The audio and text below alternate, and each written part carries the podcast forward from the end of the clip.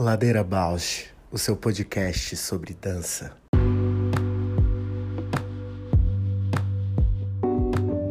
Olá, eu sou a Juliana Alves e este é o Ladeira Bausch, um encontro semanal para mover pensamentos de corpo, com temas que nem sempre vão para a cena, sem glamour e sem mito.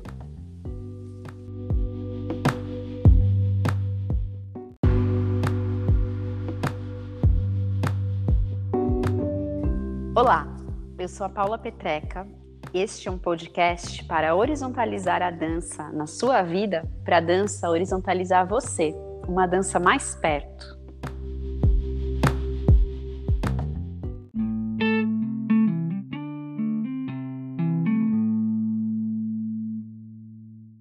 Bom dia! Alô, bom dia! Tá chovendo aí? Tá, tá uma garoinha. E aí? Tá outro som ambiente. Ah, porque eu tô saindo do, do lugar, tô andando na rua. Adorei. Ladeira ao, ao, ar livre hoje. Uh, adoro! É, paisagens sonoras. É, nossa, bonito isso. Viu? Hoje eu tô muito poética e tô querendo um abraço seu. Olha só, um abraço, te mando. Ah, chegou aí? Chegou, chegou. Ai, que Obrigada. bom. Mas aconteceu alguma coisa ou acordou poética? Ai, acordei poética. Acordei, acho que quando coisas dão assim espaço para outras, né? Acaba hum. que daí a gente fica meio poética. Ai, me conta mais. Não, des deslocamentos de algumas coisas, né? Você tem que dar atenção para alguns compromissos, priori priorizar coisas, aí parece que é, desajusta, desajusta, mas ajustando também, né? Porque outras coisas se assentam e a vida, né? Movimento, é isso aí. É isso, nossa, muito movimento. Interessante você falar isso dos ajustes, né? A gente precisa estar o tempo inteiro reafinando, né? E hoje eu, antes de, de vir, né, levei as crianças para a escola tal. Falei, bom, vou dar aqui Ai, deixa eu deitar esses pensamentos aqui. Eu falei, olha, mudou, não é mais horizontalizar, vou pôr para deitar alguns pensamentos, para suportar alguns assim que, que atravessam e, e precisa acalentar eles um pouco, calmar, ó, fica aqui quietinho um pouquinho para eu dar conta de outras coisas, por favor. eu sei que você existe, tô olhando para você, dorme aqui um pouquinho. E rolou? Rolou, rolou. Ai, que ótimo. Tanto é que tô aqui, né? Porque senão ia estar tá ali em outro, outro estado. Eu essa semana tava, tive uns dias de pensamento acelerado, assim.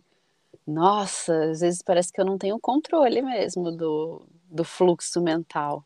Uhum, exatamente. Vai bombardeando, né? Vai bombardeando e assim, coisas que são demandas concretas, coisas que são de inconsciente, meus sonhos, né? Meus sonhos ocupam muito espaço.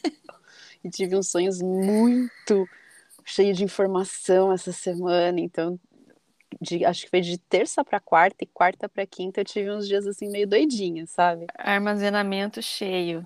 Armazenamento cheio. E aí, quarta é um dia que eu dou muita aula, tô dando uma aula com turma de adolescente. Então, eu vou das oito da manhã até as cinco da tarde no batidão, assim. Nossa. Aí chegou cinco da tarde, eu senti que a mente estava sentando, mas sabe, precisou mover o dia inteiro pra. Ai, conta aí do Trovas. Nossa, tá babado. A gente transformou o solo, um solo de dança, num longa-metragem. Olha, eu acho muito pertinente, hein? Eu acho assim curioso essa essa virada. Nossa, eu também, porque assim, é, até fiz teatro, tenho uma formação, uma bagagem, uma bagagem, né, no teatro, mas atuar, me colocar num lugar atriz fazia muito tempo e aí foi muito, muito estranho e, e prazeroso, mas assim, cheio de insegurança, né? Se colocar num lugar atriz. Mas eu tô amando, eu tô vendo assim uma produção imensa de parcerias, conteúdos, uhum. quer dizer, conteúdo que a gente fala, aquilo que mostra pra gente digital, né? Mas para além daquilo que a gente vê digital, eu vejo um refinamento assim da tua busca de, das articulações muito, né, a palavra de agora híbrida, né? Uhum. no que se apresenta como imagem agora, assim, né? No, no, nos feeds que eu vou acompanhando, né? E a gente vai conversando, mas tá muito interessante, tô amando, assim. Tem tanta camada, e quando eu falei com o El, né, o Wellington, que tá fazendo essa direção cinematográfica com um monte de parceiro, Deia na fotografia, Leonard Flávia no som, uma equipe toda nova, né, que chega nesse lugar de cinema, porque já tem os parceiros que estão na dança faz bastante tempo. Aí quando ele chega com essa ideia, vamos fazer um longa, né? Porque fazer um filme de 40 minutos, a performance, não, vamos, falta 20 minutos para um longa. Tem muita coisa que ficou no processo e que não entrou. E aí fui trazendo as ideias, ele foi pirando e foi trazendo as ideias dele, um pouco da leitura dele também, né? Porque eu tô por essa portugalidade, né, que eu abordo no trabalho. E aí, quando eu vi as primeiras imagens, deu um frio na barriga, assim. É muito louco. Acho que isso também está mudando a minha relação com a própria dança, porque vai entrando nesse lugar da fábula ou da narrativa, de uma comunicação mais alargada, talvez, sabe? Isso faz sentido que eu tô falando agora, mas eu senti, putz, esse filme aqui, acho que mesmo quem não tá nada conectado com isso que eu tô, que tá me permeando, né, essas questões de mulher, Portugal, Brasil, da, da, da mas vai chegar alguma coisa. Não, eu acho que o que você está falando para mim soa traduzindo, né, pelo como eu ouço é essa expansão, assim, que para além do, do que está sendo dito, chega alguma coisa a esse, a esse trabalho que você está fazendo, né? O investimento que você está fazendo e o que está movendo em você, né? Uhum. Para além do, do que é simbólico, né? para além do que é simbólico, algo vai atravessar, né? É. é o que eu consigo ouvir, assim. E que bom, né? Tá esse frenesi todo, que legal. Ai, Adoro. é bom. É bom chegar num lugar de, de concretizar, né? Porque às vezes eu, eu tenho muito esse movimento de produzir, produzir muito e concretizar Uhum. pouco. Fica muito na, na, na, no caderno, na sala de ensaio, no feed. Exatamente. Nossa, e é tão importante isso, cara. Eu tô assim muito nessa refletindo sobre isso, inclusive para esses movimentos de, né, tô no processo agora de, de banca, prova, uhum. resultados, testes e não sei o quê. E quantos testes eu deixei de fazer por não querer saber o resultado, se fosse positivo ou negativo, Exato. tinha medo de saber se ele ia, se eu ia ser aprovada ou não. Se eu fosse aprovada era um problema, se eu não fosse aprovada também ia ser um problema. Então eu nem ia. Exato. Nossa, faz muito, ressoa muito aqui. Então acho que essa concretude a gente tem medo porque é quase que uma morte, né? A gente produz para o artista produzir é um pouco morrer porque você deixa, tira de si e põe para fora. É e aquilo já não é mais aquela é, potência de criação, né? Mas foi para o mundo. Então é um luto enorme você produzir, né? Criar. E a gente não quer passar por esse luto, mas é. Nossa. Mas passa todo dia, um pouco. Uhum. Sim, porque a gente uh, não, não pode sofrer. Vamos enganar um pouquinho aqui para você não ficar sofrendo, para não passar esse luto, não perder isso como é que a gente camufla esse luto, né? Mas vai implodindo, né? Quando a gente uhum. camufla. E não vai transformando, porque você passa, pro, passa pelo luto, seja lá o que ele for, né? A camada e os afetos que sejam, passa por esse luto e reelabora e você se transforma a partir disso, né? E aí você tá né, renovada, transformada para iniciar uma outra criação, ou não, ou fazer uma coisa completamente diferente. Sim, nossa, muito forte você falar tudo isso. Temporalidades, né? Lembrei agora do, do Benjamin Abras falando do espiral, né? Enquanto um espiral tá lá em cima começando esse, ainda voltando na coisa do luto, hum. já tem um luto que tá amplamente numa espiral sendo elaborado, assim, então nossa, nossa, viajei agora, viajei. Não, mas foi Vou parar lindo aqui. falar isso, foi lindo. Nossa, eu tô aqui parada no luto um pouco.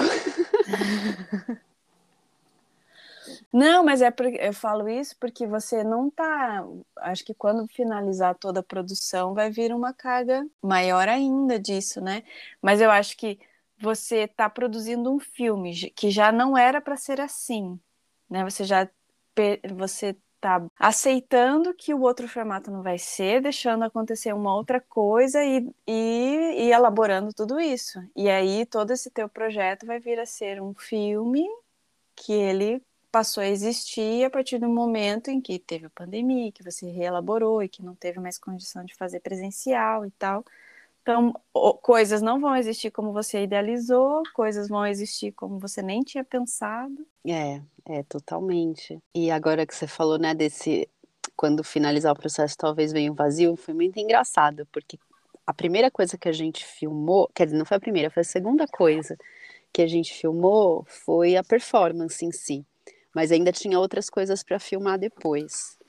E aí, quando finalizou essa fase da filmagem da performance, eu senti um mega vazio. Uhum. um mega vazio. E aí, depois, a hora que retoma, foi para filmar as cenas, né? A parte mais de atuação, assim, aí vem um frenesi de novo. E agora tá muito forte. Logo já começou o trabalho de edição, o trabalho né, de montagem, então tá nesse frenesi. Mas eu tenho a sensação que sim, depois que fizer as exibições até escrevi um pouco sobre isso ontem, né? Aí você fica tanto tempo debruçada e não tem a menor perspectiva, né? De nem diria de uma agenda de apresentação, mas de ter a coisa em movimento na troca.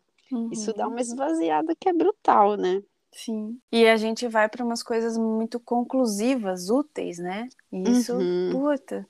Eu também tô, eu tava com essa sensação, partilhei com você, né, ontem, né, da minha aula. Uhum. Por mais que, puxa, você, né, tava felizona de estar tá lá. E aí, quando termina, você faz assim, foi. é, total. Já foi, ecoou para onde? Se ecoou só para mim, não fez sentido, né? E daí fica assim, total. assim. Hum, nossa, esse, esse vazio, assim, né? De. Tipo, cheguei até aqui onde eu fiquei duas semanas, um mês, sei lá, planejando e toda uma pesquisa de, da vida que você quer colocar ali, assim, tudo perfeito. E daí a gente tem esse hábito muito feio de conclusão das coisas, né? De ter as coisas concluídas, úteis, com resultados, com e elas não são assim, né? Se a gente faz isso, nossa, e daí, assim, a minha estratégia é tipo, ah, então tá, ontem foi, beleza, vou regenerar isso, pensar para a próxima e vou gravar ladeira, uhul! O Ladeira tem essa constância, né, da, que dá concretude, que eu acho que tá me sustentando muito para todos esses outros movimentos. Uhum, para mim também. Incrível, né? O movimento que causa. E agora que você falou dessa coisa conclusiva, eu tô saindo da consulta ginecológica, né? E é uhum. é isso, somos cíclicas. Então, acolher, uma hora vai sangrar, depois vai inchar, depois vai dar aquela vibe, depois vai caindo lá em... Aquele pico. Nossa, é babado, né? Aquele pico que você não sustenta. Muito bom, é isso. Uma sexta-feira. Ai, que delícia. Olha, e falando dessa, né, dessa dessa questão de materializar, construir, criar, eu acho que a gente vai abrindo um portal para nossa convidada de hoje. Hum. Vejo essa pessoa muito adora e também imaterializadora. Que massa! Uh! Cósmica. Lindo. Conta mais, conta mais. Então, hoje a gente vai conversar com a Canzelu Muká, bailarina que tem uma atuação muito linda, tanto na cena com uma pesquisa autoral que traz uma, uma fala muito consistente assim de um trânsito popular contemporâneo. Nem diria se trânsito é a melhor palavra, porque eu sinto muito integrado no fazer dela as linguagens e as estéticas. Mas para além disso tem essa atuação dela enquanto educadora que repensa um, um trabalho de corpo onde tradição, entendimento somático, entendimento de cada um, sabe, desse somático ser, está muito presente. Eu tive, trabalhei com ela em dois projetos pedagógicos na Escola Livre de Santo André, no Centro de Referência da Dança de São Paulo. E era um prazer ter a Kanzê como colega de equipe, trazendo uma delicadeza e uma contundência nesse olhar para o corpo, ser, tradição, história, memória, coletivo, sabe? Tem um percurso que eu percebo ela fazendo no ambiente acadêmico, ela está no doutorado, trazer a visibilidade do corpo negro nessa construção da história da dança, que é Então, é muito importante também. Nossa, tão pertinente, né? Assim, um... E é um desbravador, né? Desbravador é um fio, assim, de conexão e, e... Ah, importantíssimo, né? De visibilidade, de...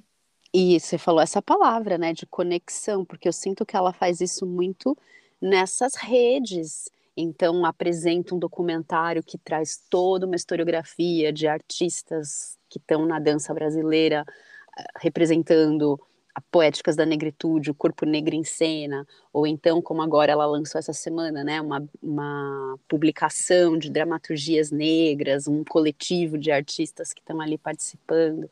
Sinto muito. Menina, um e-book. Não, eu É. só quero falar disso porque é onde eu preciso nem mais conhecer mais ela, porque eu parei nesse e-book.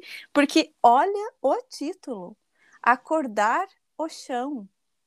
Dramaturgias em danças contemporâneas negras. Olha a sequência: mãos que bordam o tempo, pés que acordam o chão. Para mim, só ela pode falar e eu não preciso falar mais nada. Pois é, talvez é isso. Talvez a gente chame ela daqui a pouco para falar de tudo isso. E aí, só para trazer um pouquinho mais, assim, eu admiro muito mesmo a Kanzê, também no outro, no, no outro aspecto. Para mim tá tudo ligado, né? Não é outro aspecto. Uhum. Mas ela mãe, ela levando o Aruan nas reuniões pedagógicas, o, o marido dela, o Murilo, sempre muito presente, né? Então, essa, esse contexto familiar, eles têm o grupo o Nave Gris juntos, né? O Fredson, que a gente entrevistou, também faz parte. Aham, Então. Essa dinâmica de coletivo, de família, de partilha, de memória, de um gesto que é memória, o gesto de bordar, o gesto de caminhar sobre o chão. Então eu não sabia. O Murilo, que é o, o outro organizador, é o marido dela. Que É. demais! Nossa, É. é outro filho, então que maravilha! É. E agora ela teve outra, outra bebê, né, durante a pandemia. Então, a maternidade, o fazer, a arte, a reflexão, a educação, tudo muito integrado.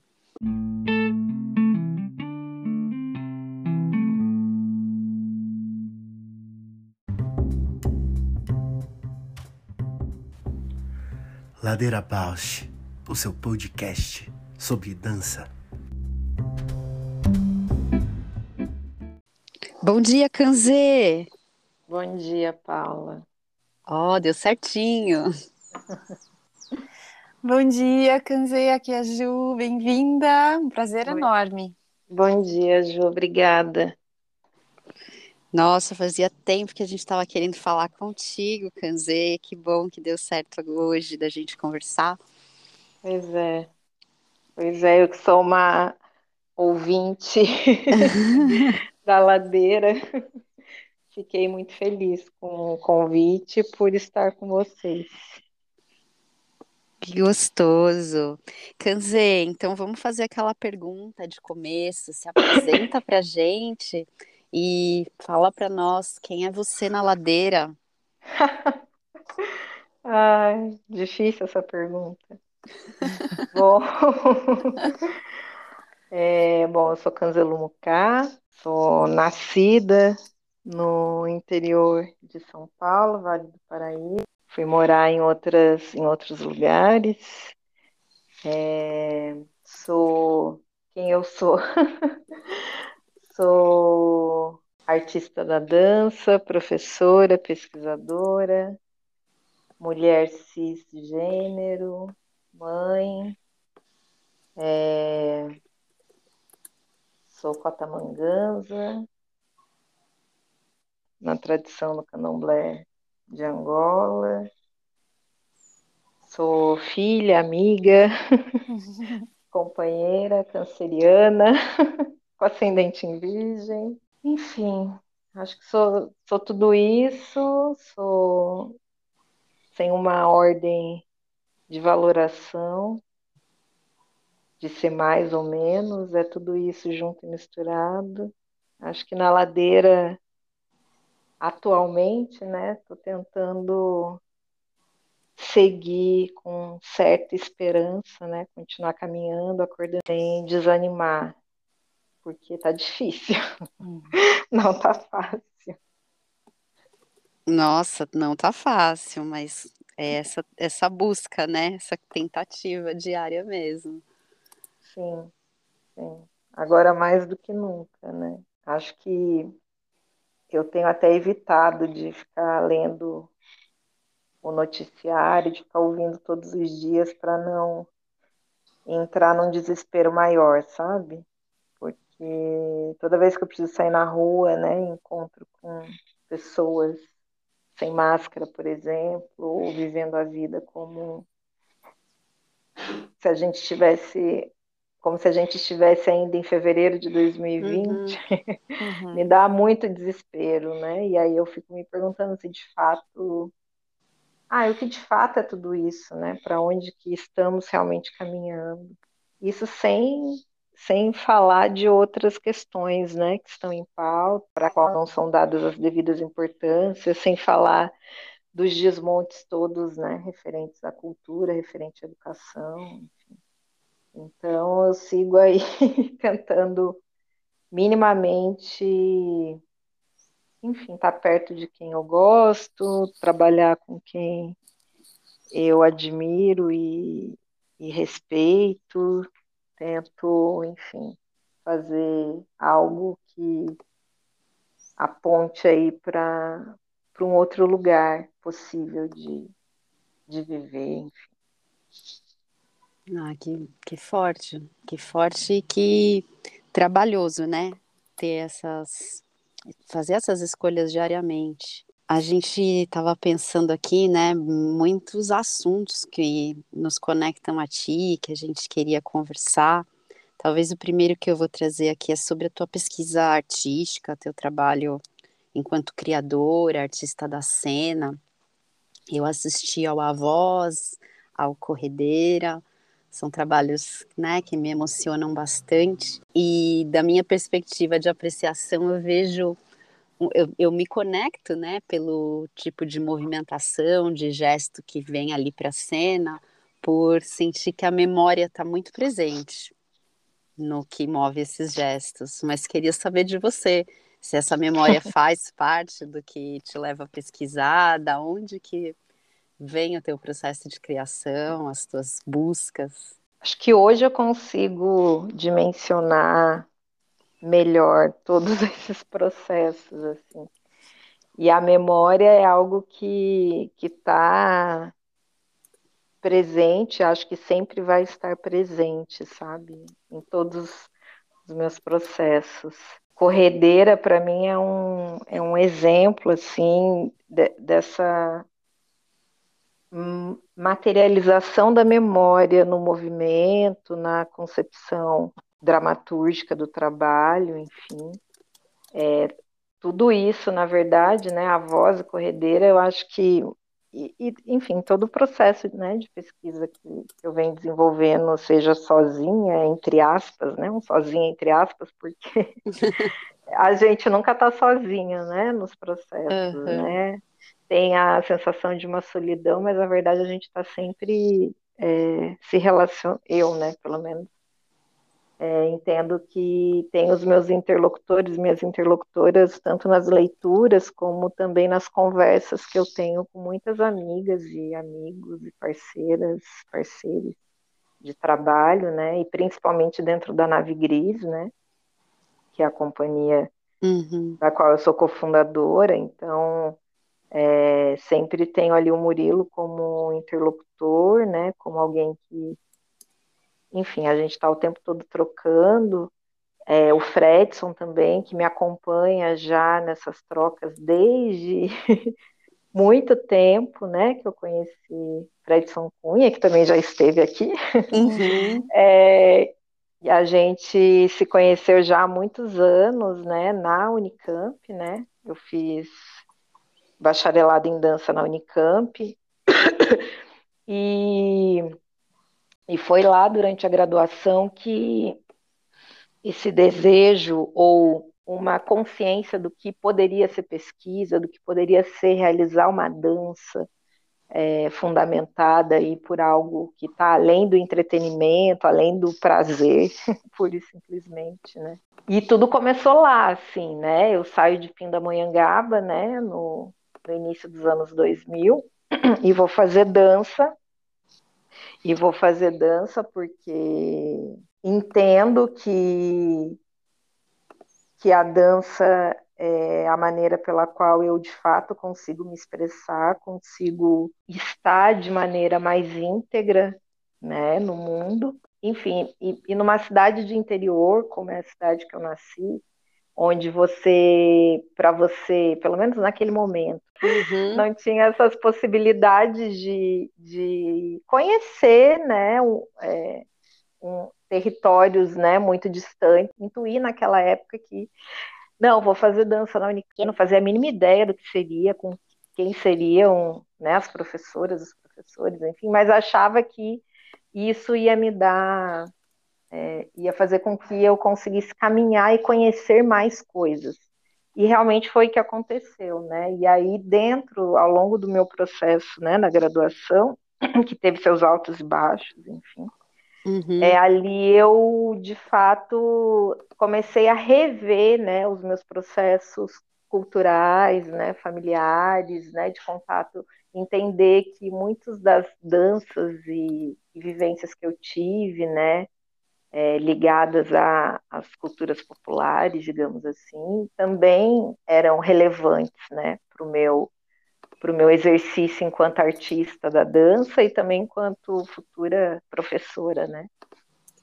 E, e, aí, na, e aí foi na graduação que eu também tive contato, né? Conheci as tradições do, né, da, do candomblé Angola, enfim, e tudo começou a fazer sentido, né? Eu comecei a entender que as minhas heranças africanas para o meu fazer artístico, ainda na, no momento de forma muito tímido, porque naquela época a gente não discutia, não falava abertamente de questões que hoje é, parecem ser óbvias, mas naquele uhum. momento a gente tinha que ter muito jogo de cintura para falar, fosse de questões ligadas à raça, etnia, uhum. gênero, enfim. E aí começou lá esse processo na, na graduação, eu fiz uma iniciação científica na época, com orientação da professora Inaicira, chama, é, a partir das danças de Kaiaia, que é uma divindade da tradição congangola.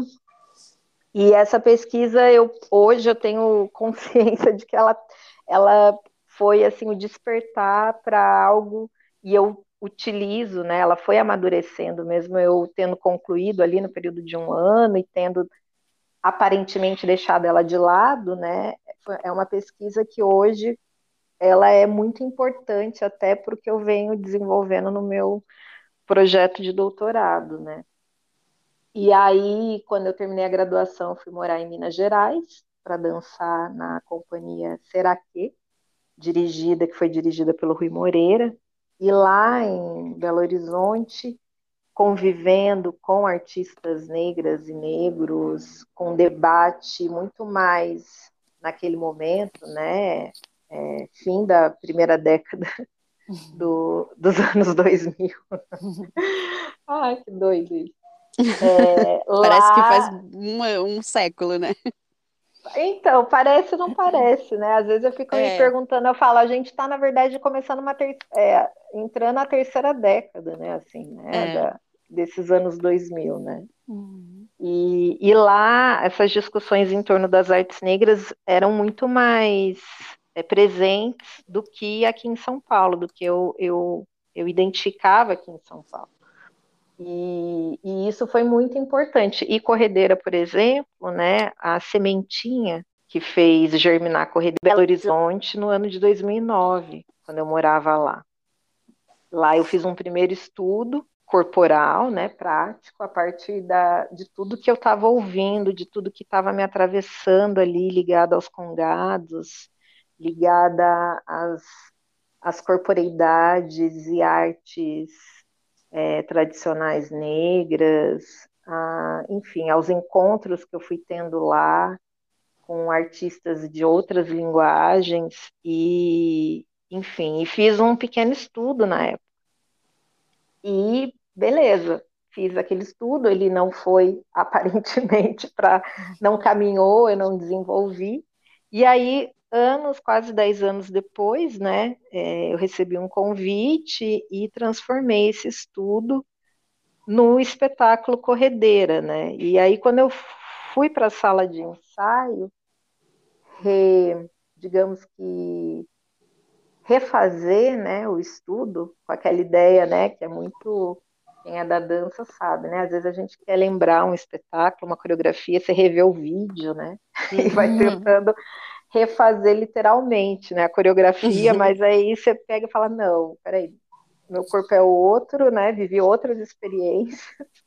É, o que, que é tudo isso agora, né? E aí nesse processo de tentar reviver o Corredeira, né? Compreender aí os caminhos, o que, que me levou para aquele estudo, Corredeira foi saindo assim, né? Claro que de uma outra forma, e aí eu fui entendendo que a questão da memória, né? Que realmente a coisa estava ali inscrita na minha, no meu corpo, porém já tinha é, amadurecido e ido para outros lugares, mas surgiu assim, muito rapidamente eu levantei aí a, a, a estrutura, digamos, coreográfica do, do trabalho e conversando muito com o Murilo, né, que, que, fez um processo ali junto comigo em sala de ensaio, né, ele falou, nossa, né, corredeira sempre esteve aí, né, uhum. e,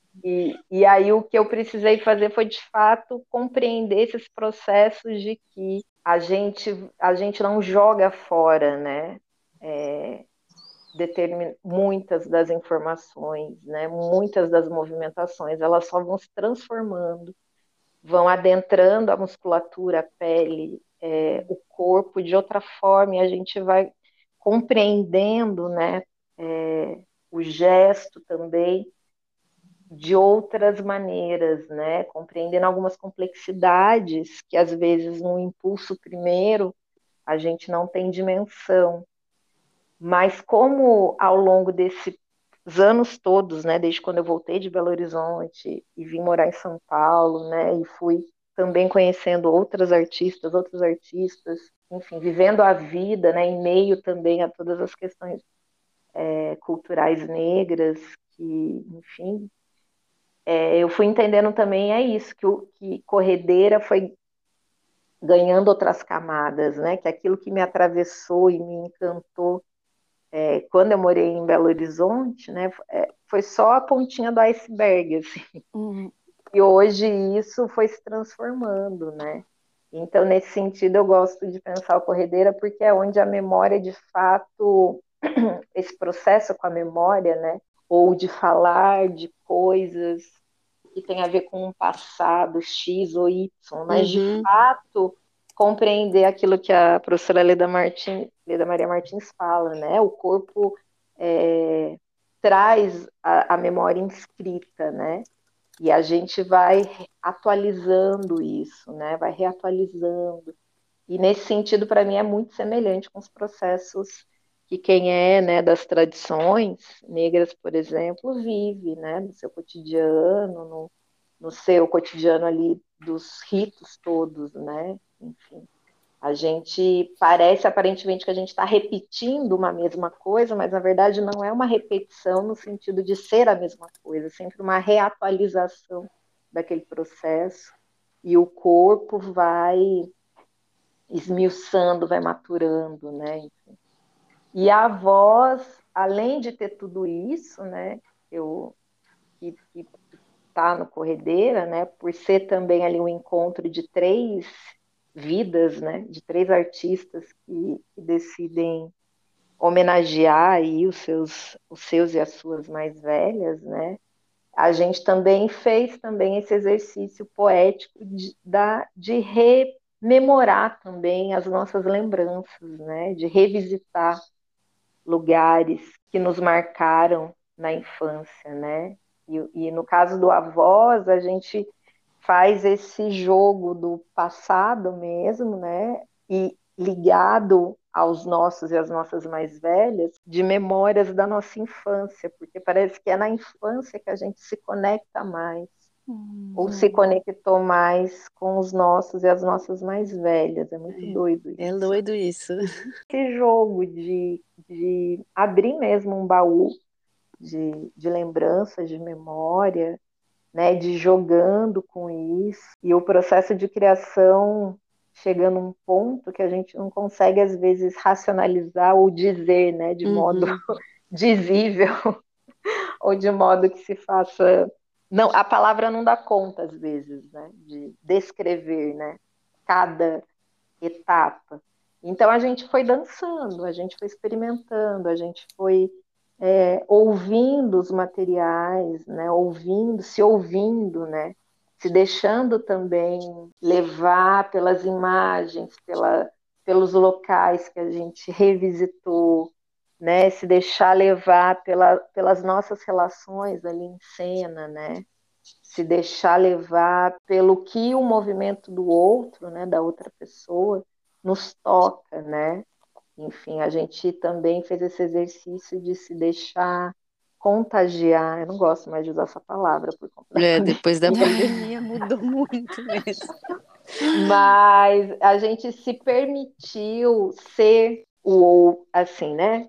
Ser no, no ser no sentido de se deixar mesmo conduzir, orientar pelo que o, a outra pessoa propunha, né? Enfim, tentar viver ali minimamente, né? Então, no Avós é, foi esse exercício da memória, tanto da, de uma memória inscrita, né, na, uhum. nos nossos corpos, né, das nossas formações em dança, que são muitas, né, formações ligadas às artes da cena, como também das nossas vivências todas, né, é, para além ali da, das artes, do palco, e também dessas lembranças, né, nossa, Ai. que presente show. Tem uns ladeiras que eu falo que eu trago caderninho, assim, porque, nossa, tanta coisa profunda que foi dita, assim, é, num fluxo muito, muito gostoso de ouvir e de aprender com você. Ah. Tem outra coisa, Kanze, que eu queria te perguntar, Uhum. é que observando a atuação, eu sinto esse movimento é, de abertura para um coletivo, de construção de uma rede muito presente, tanto na nave gris, como você já mencionou, você também já mencionou encontros com outros artistas, essas discussões, né, sobre muito sobre o corpo negro. E agora lançou o e-book essa semana. Queria saber de você como que você sente a importância dessas articulações, né?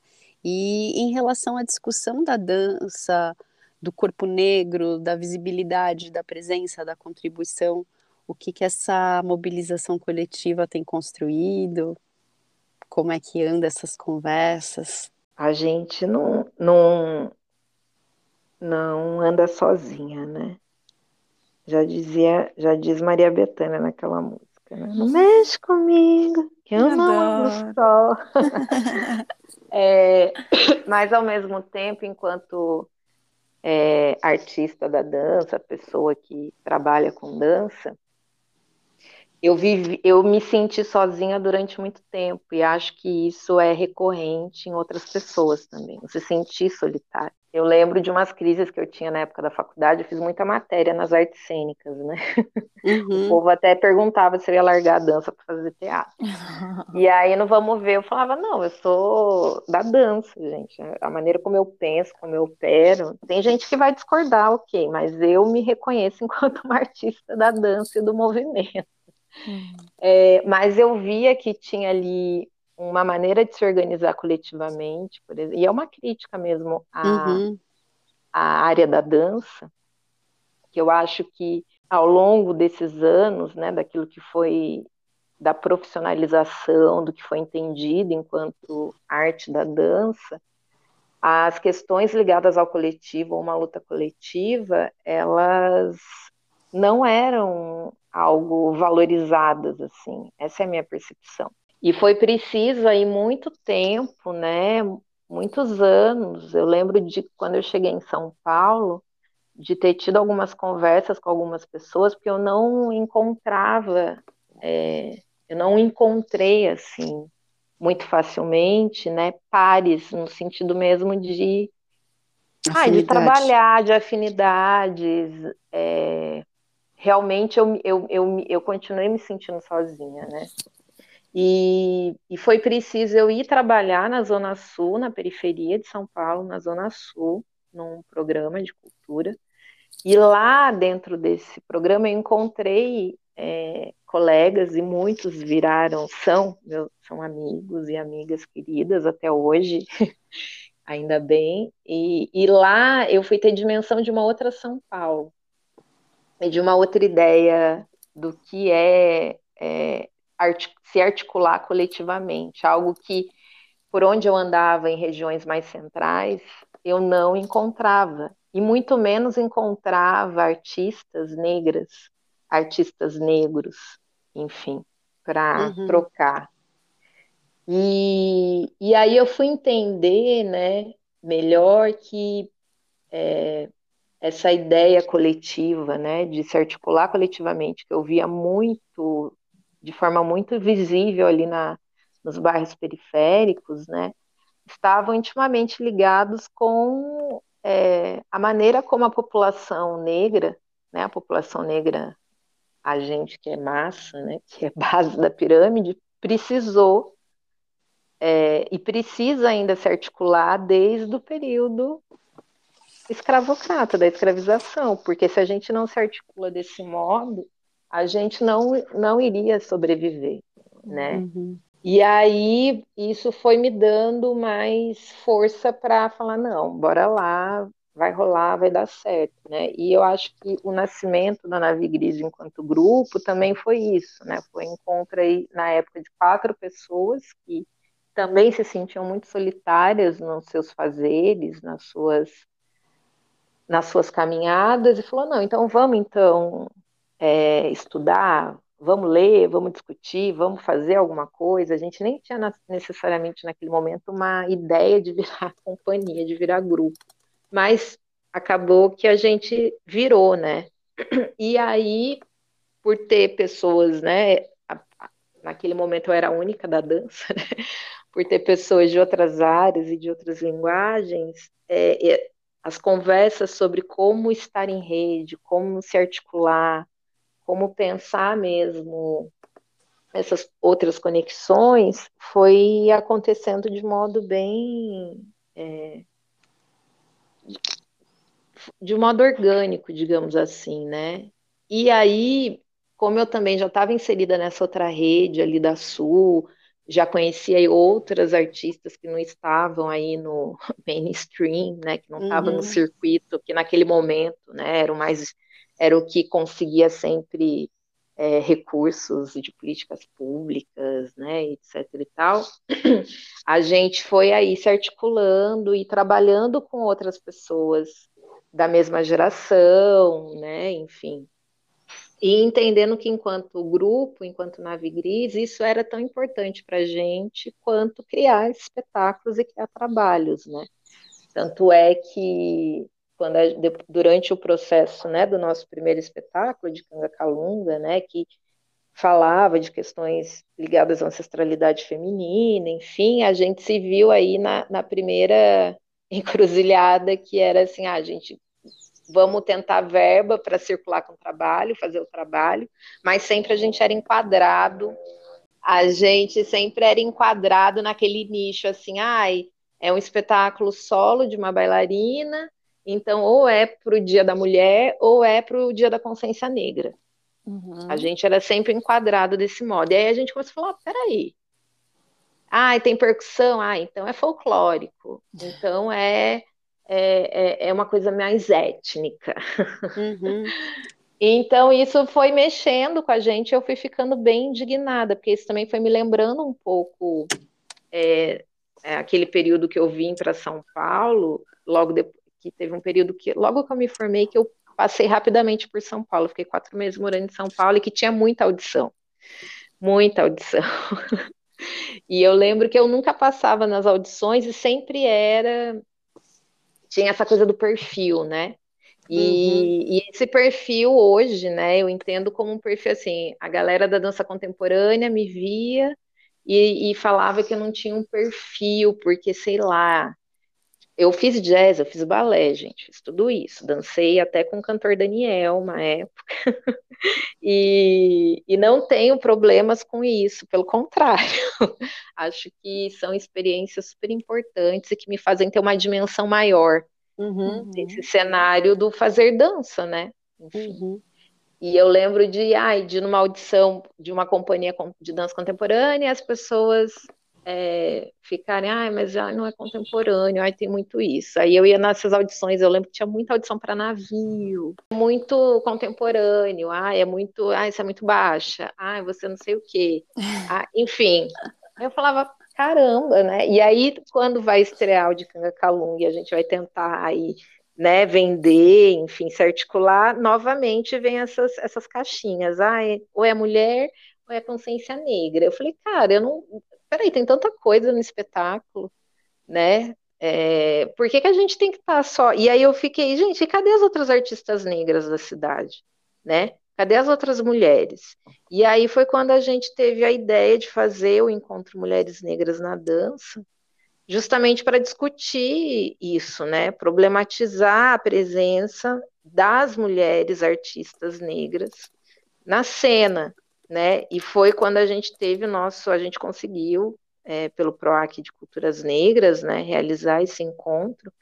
E, e foi muito incrível, porque daí a gente conseguiu se expandir um pouco mais, conectar uma outra rede aí de artistas, de pessoas, e, e, foi muito bom, e realmente a gente entendeu o que é isso, que sem essa articulação coletiva, sem mover e trazer com a gente, né, mais pessoas e outras pessoas, né, também possibilitando que outros grupos, outras companhias também é, consigam se fazer visíveis, né, tudo ia ser muito complexo, né, e então, e aí desde então foi quando eu particularmente comecei também a, a me aproximar mais, né, de alguns movimentos que já, é, de alguns poucos movimentos, né, que já existiam, né, aqui em São Paulo, mas também é, me relacionando com outras pessoas, outros artistas, outros artistas que começaram também a se colocar mais, né, a se mover mais, né.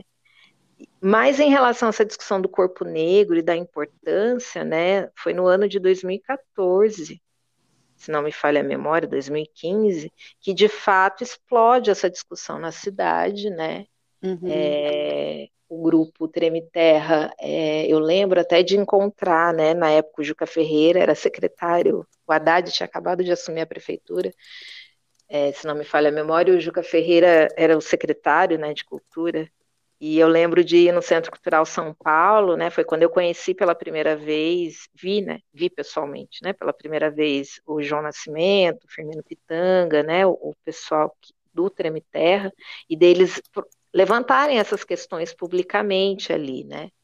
E achei aquilo muito importante, aquilo foi muito importante, né? E, de, e aí veio todas essas discussões, né? E junto com essa discussão, né, que tem a ver com as danças afro-brasileiras, com as danças negras, não importam se contemporâneas, modernas ou não, uhum. mas é, de, de, de problematizar a ausência, né, dos artistas negros e negras, dos artistas periféricos que estão, que têm as suas produções muito ligadas, né, às, às culturas negras, é, vem à tona também a questão do racismo e o privilégio da branquitude, né, e o quão os artistas brancos da cidade é, se sentem, é, não, é difícil reconhecer esse lugar de privilégio, porque nunca pararam para pensar. Fica naturalizado. Nesse né? sentido, né? é. Então começa a vir aí uma série de, de camadas, né, que, que você pega e fala, poxa, eu não tenho aí a presença, não vejo um público negro nos teatros, por quê? Eu não vejo a presença de grupos, né, com artistas negros e negras, por quê? Por que que quando eu vou ver, às vezes, um grupo onde a maioria do elenco é de pessoas negras, eu sempre questiono, ai, mas não tem ninguém que não é negro, porque isso eu já ouvi em algumas situações. Mas ninguém questiona quando são grupos que a maioria são pessoas brancas e não tem nenhuma pessoa que não seja branca, ninguém nunca questiona. Hum. E aí isso vai revelando todo um racismo, né? Porque a uhum. nossa sociedade brasileira não, agora em alguns meios se discute o racismo, mas até uns anos atrás as pessoas, né, que não eram atingidas pelo racismo, mas que se beneficiam, né, por ele, é, fal falavam, né, se da tal democracia racial ou elegiam as poucas pessoas negras que poderiam é, ah, mas tem fulano, tem Beltrano, tá? Mas eu não, mas não tem só duas pessoas, duas uhum. artistas uhum. negras, dois artistas negros por aí, existem muito mais, né? uhum. né? Então, mas isso tudo, né, essa, esses debates que foram suscitados lá, né, 2014, 2015, foram fundamentais para que, de fato, a gente, enquanto artista negro e negra e negre, pudesse, de fato, se encontrar, se ver, pensar, né, é, se articular e pensar em estratégias de tentar aí transformar todo o panorama, né, principalmente pensando em políticas públicas, né, e entender que a gente tem que estar em todos os lugares. É difícil, muito difícil, principalmente quando a gente é sempre uma pessoa só, né? Uhum. E não temos aí é, parceiros não negros na luta antirracista. Mas, ao mesmo tempo, tem se mostrado fundamental, né? É, fundamental. E entendendo também, né, que a gente, enquanto pessoa negra e negra, né, a gente somos muito diversos, né, existem experiências múltiplas. E que a gente, eu, eu, né, acredito que a gente precisa ter a consciência, né, de todo um histórico, né, de toda uma caminhada aí de pessoas que vieram desbravando, né, todo um caminho no campo das artes, da dança antes da gente, né, e, e que agora essas narrativas, essas histórias é, são mais acessíveis, né? Tem ganhado mais visibilidade, né? Mas, por exemplo, 10, 20 anos atrás, não se falava em Abdias Nascimento com, como se fala hoje, não se falava de Beatriz Nascimento como se fala hoje, não se falava de Lélia Gonzalez como se fala hoje, né? É, não se falava de Mercedes Batista. Eu fiz uhum. faculdade de dança e eu só fui ouvir o nome Mercedes Batista durante a minha iniciação científica, com as orientações que eu tive. Mas em sala de aula, né, principalmente das danças do Brasil, né, que são disciplinas que têm muitos cursos superior e técnicos, que é onde se permitem chegar perto da, das danças negras, ninguém nunca falou de, de Mercedes Batista de dança afro, de dança afro-brasileira. Numa aula de dança moderna, não se falava da, dos, dos, digamos, mestres e mestras da dança, da black dance americana, que também faz parte de um cenário da dança moderna estadunidense. Uhum. Então, aí, a gente, por que que é, eu estudar é, Catharine Durham numa aula, numa disciplina que vai abranger dança moderna, é menos importante ou não se dá a visibilidade necessária do que Graham, ou danças de expressão alemã, ou o que quer que seja, né? Ou mesmo danças com influências nipônicas, enfim, né? Então, uhum. assim, tudo isso vai revelando, né? o, esses, as camadas do racismo, né, os atravessamentos do racismo, enfim, e que é muito importante, sim, quanto mais, mas é difícil, eu sinto que a, a pandemia também, ao mesmo tempo que veio, né, para ou, ou fortalecer o senso coletivo, né, o senso da articulação coletiva, ela também, devido a todas as dificuldades que ela foi nos impondo, é, dificultando também isso, né? Porque é isso, né? A galera preta que precisa se articular nesses outros campos, e a galera que também, é, em sua maioria, né, precisou aí abrir mão também dos seus fazeres, muitas vezes no campo das artes, para conseguir sobreviver, para conseguir apoiar a família, para conseguir, enfim, é, ter o um mínimo de saúde, né, para seguir nesses, nesse último um ano e meio, né. Mas, é, enquanto artista, enquanto professora também e pesquisadora, eu, eu sei o quão fundamental é continuar, é, estar em coletivo, né? Não nesse aspecto, né? Lembrar aí de muitos dos nossos mais velhos negros e negras, né? Que sei lá, fico pensando que durante a ditadura militar mesmo, né? O MNU uhum. nasce, né? durante a ditadura militar. Então, eu vou olhar para o que eles fizeram, para o legado que eles deixaram, e, e partir disso, né? E, e, já que hoje a gente vive um momento que é isso, né? Você tem aí toda uma rede que nos conecta com o mundo inteiro, com pessoas do mundo inteiro, enfim. Que é, mas é uma rede também que se a gente não souber usar, a gente se perde nela, né? Uhum. Enfim. Mas ser um corpo coletivo, né? Ter a consciência de que é um corpo coletivo e viver desse modo é, é fundamental, mas é também muito difícil. Nossa, eu tô aqui mexidona com toda essa fala. É, confesso que eu tô num dia bastante sensível, me emocionei muito em alguns momentos da sua fala. E prefiro preferi silenciar para deixar vibrar comigo aqui toda essa potência, assim, né, de, de investimento, assim, né, Estou muito curiosa com o e-book que vocês lançaram há dois dias atrás. Eu quero Sim. ouvir você falar sobre isso e dizer o quanto eu tô assim. Só o título para mim, falei para Paula assim, só o título para mim já já posso pegar, dormir um pouquinho e ficar com acordar o chão e essa, né, que tem ali um, um não sei, é o subtítulo? Não é, que é mãos, mãos que, não, mãos que bordam. Não. É, é, o subtítulo é Dramaturgias em Isso. Danças Contemporâneas Negras. É, o Mãos que Bordam o Tempo e Pés que Acordam o Chão é o nome do projeto né, uhum. maior com o qual a gente foi contemplado com o Fomento à Dança, né, na 27 edição. Como a gente falou na live né, de lançamento, foi uma live muito emocionante, né? E foi uma live assim, esse e-book, a live, enfim, né, quando a gente fez, eu e o Murilo fizemos todo um exercício também de para poder escrever, né? A gente revisitou aí a nossa trajetória enquanto companhia, né? Porque o artigo que a gente escreveu a quatro mãos é um artigo que vai olhar para as dramaturgias, né, dos uhum. nossos espetáculos, né? E até falei brincando isso porque a gente vai fazer 10 anos, né? Nossa. Tamo...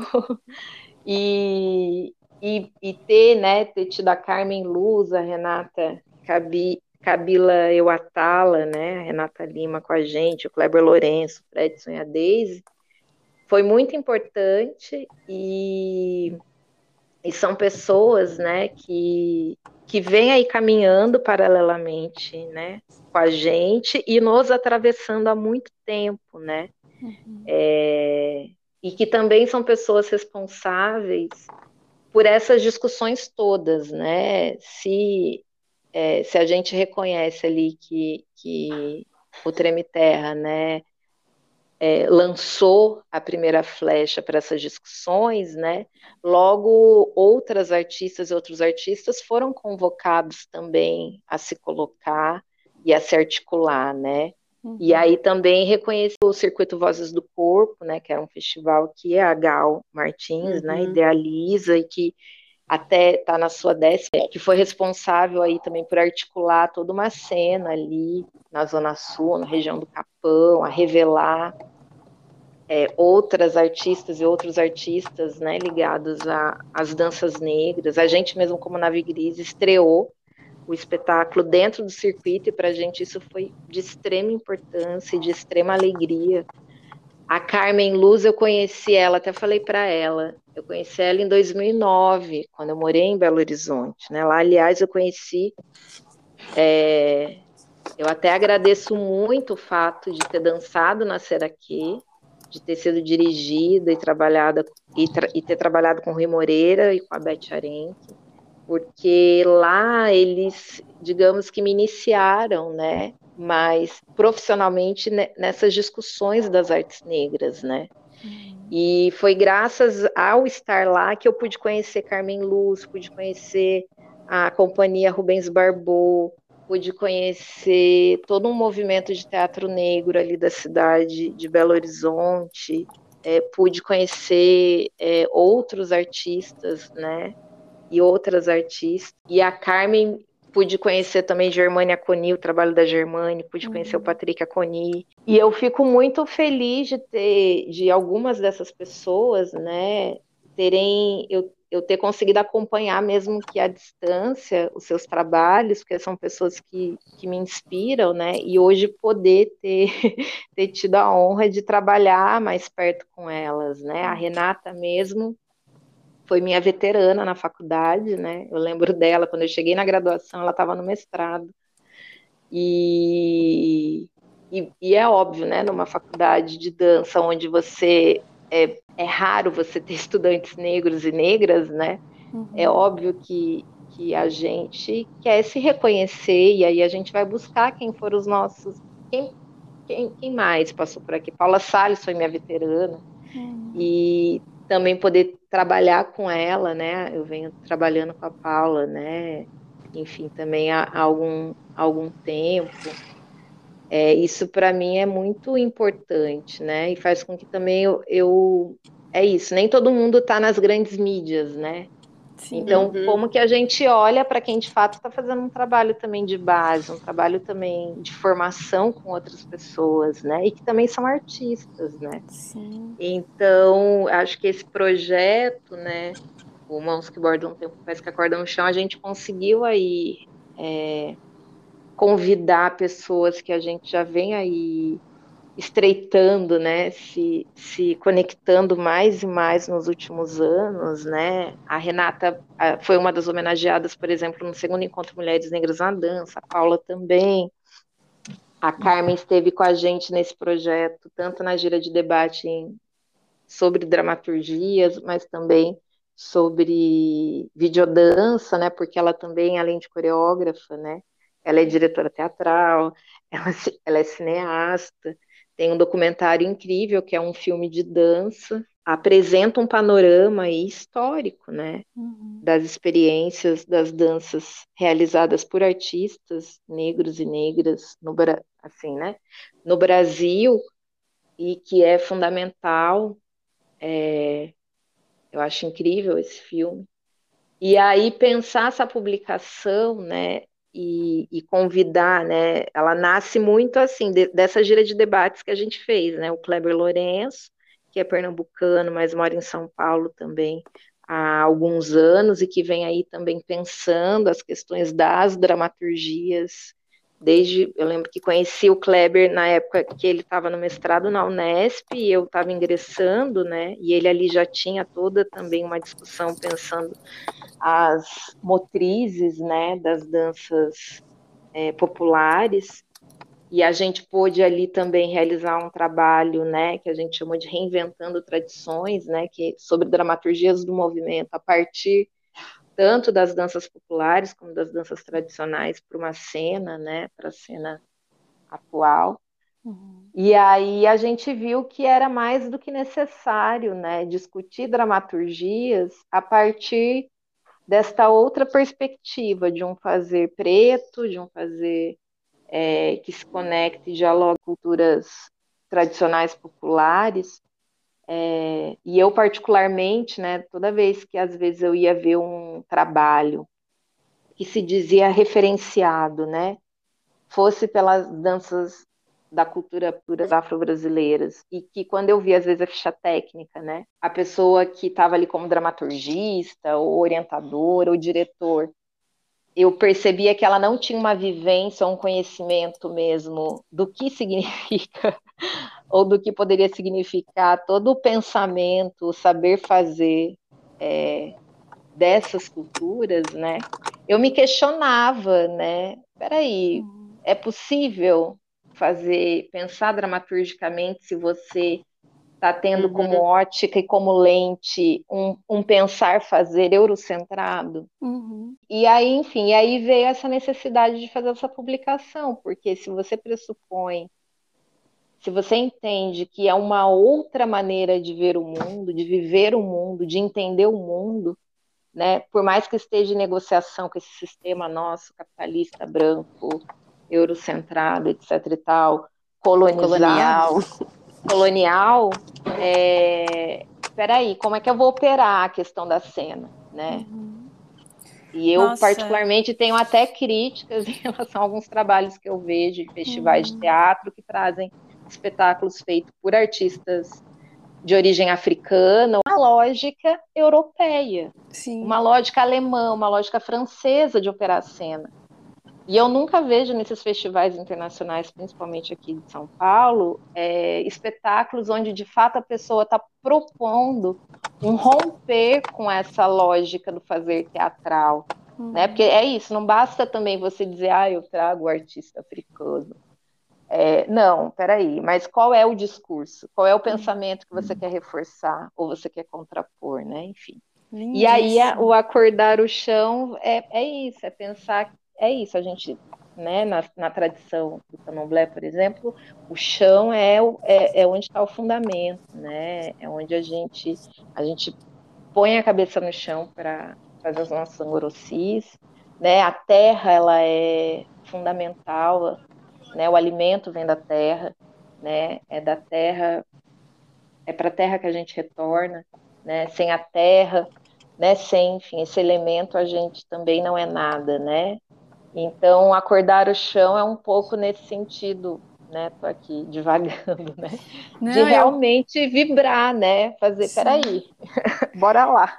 Não, eu tô assim encantadíssima e queria até fazer aqui uma o que ressoou para mim quando eu falei é, braçal, eu quis dizer e, e daí reverberou em mim, falei, é, mas é no melhor sentido da palavra o quanto que a branquitude precisa aprender muito a pôr a mão na massa a conectar o pensamento ao corpo, ao fazer, a, a construção dessa, dessas conexões, que daí você começa a falar os nomes, as referências, a amplitude, a expansão que, que toda uma, uma vontade de, de, de ser reconhecida e ser, né, ter identificações por um fazer que, que, que não chegava, né, nos, nos estudos, então, todo o teu percurso que você falou, e olha a dimensão que se tomou, né, das referências e da rede que você, junto com todas as outras pessoas que estavam com a mesma necessidade, né, foi, foi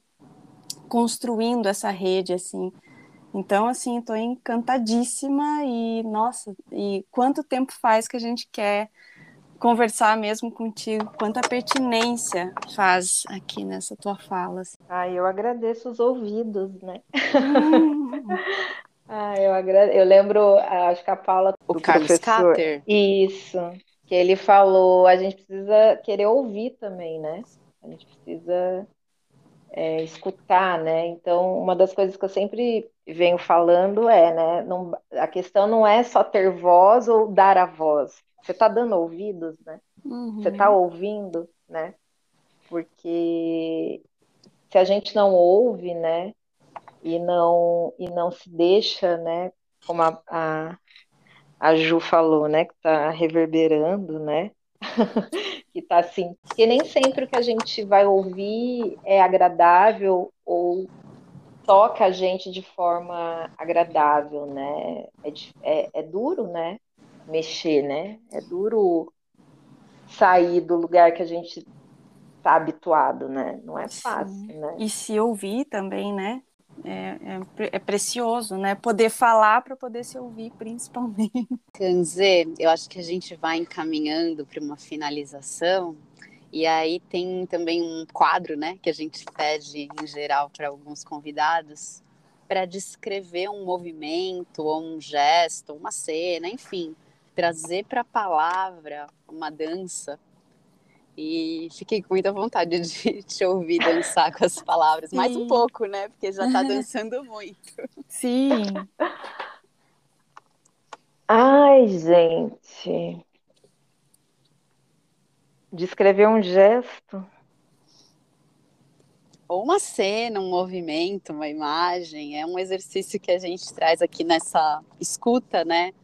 De escutar a dança também por palavra.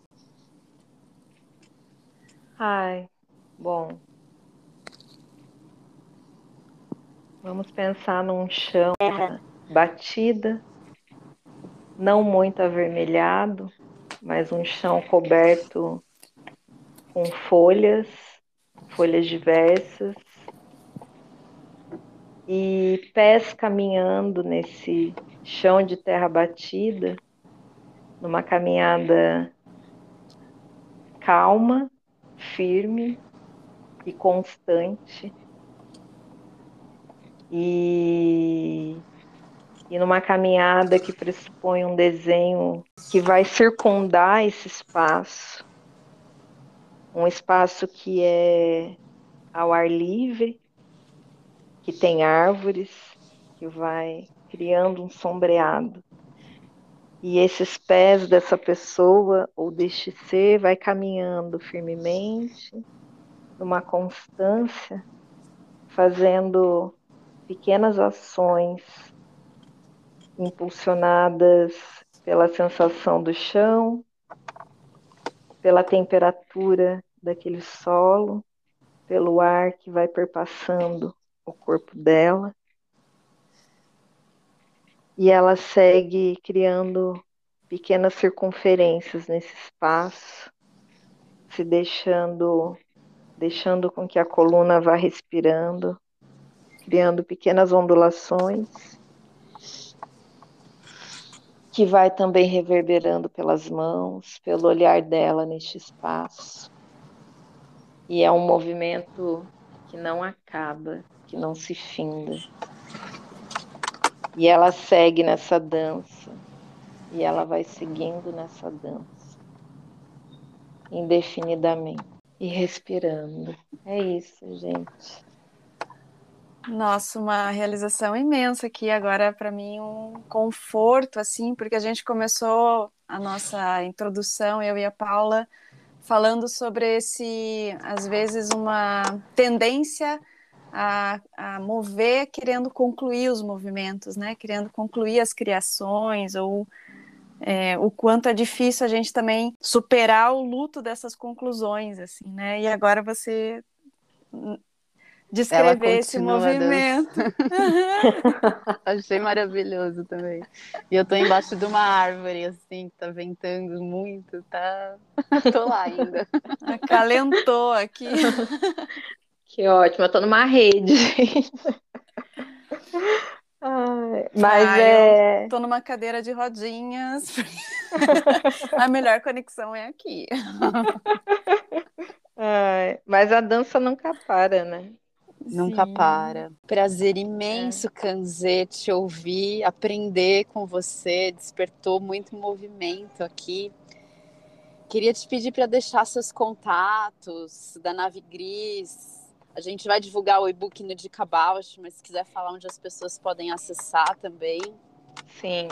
É, bom, a, nave, a gente tem um site, navegris.com.br pelo site, todo mundo consegue baixar o e-book, fazer o cadastro para recebê-lo, né, para download, e também conhecer os nossos trabalhos, conhecer é, as ações que a gente já desenvolveu e que a gente vai seguir. Quem quiser também comprar oficinas, performances,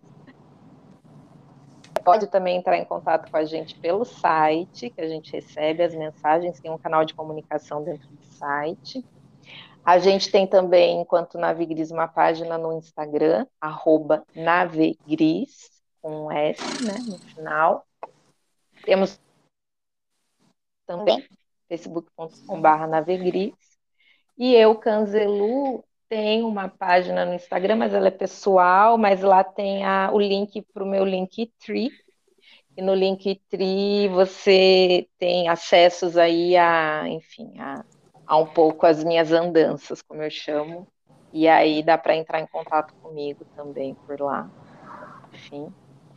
E é isso, a gente quer muito que as pessoas leem esse livro, leem o e-book e esperamos que reverbere, né? Esperamos que, enfim, que, que as pessoas possam dançar muito com esse e-book.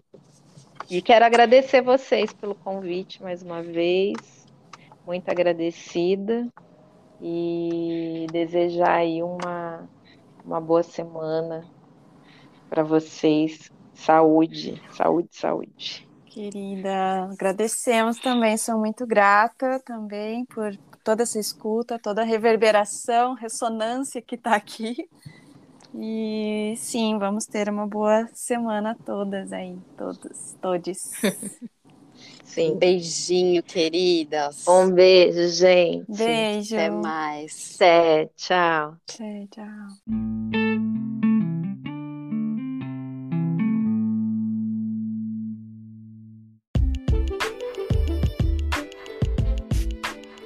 Olá, ouvintes do Ladeira Bausch. Estamos tão gratas por toda essa escuta.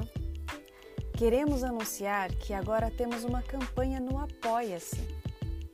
Caso queira contribuir com algum destes episódios, nos incentivar a continuar produzindo, entra lá no site do apoia.c barra. Estaremos lá Beijo a Bausch!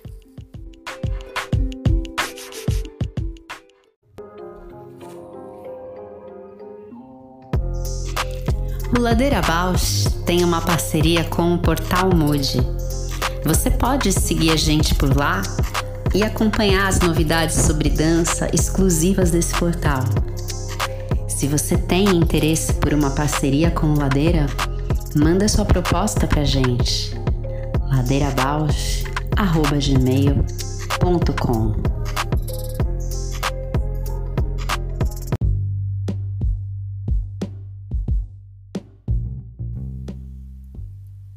O Ladeira Bausch é uma produção independente por Deusas Produções.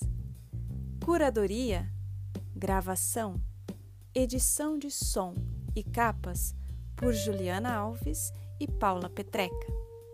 Voz da vinheta de Fernando de Proença. Produção fica a encargo de Moira Albuquerque.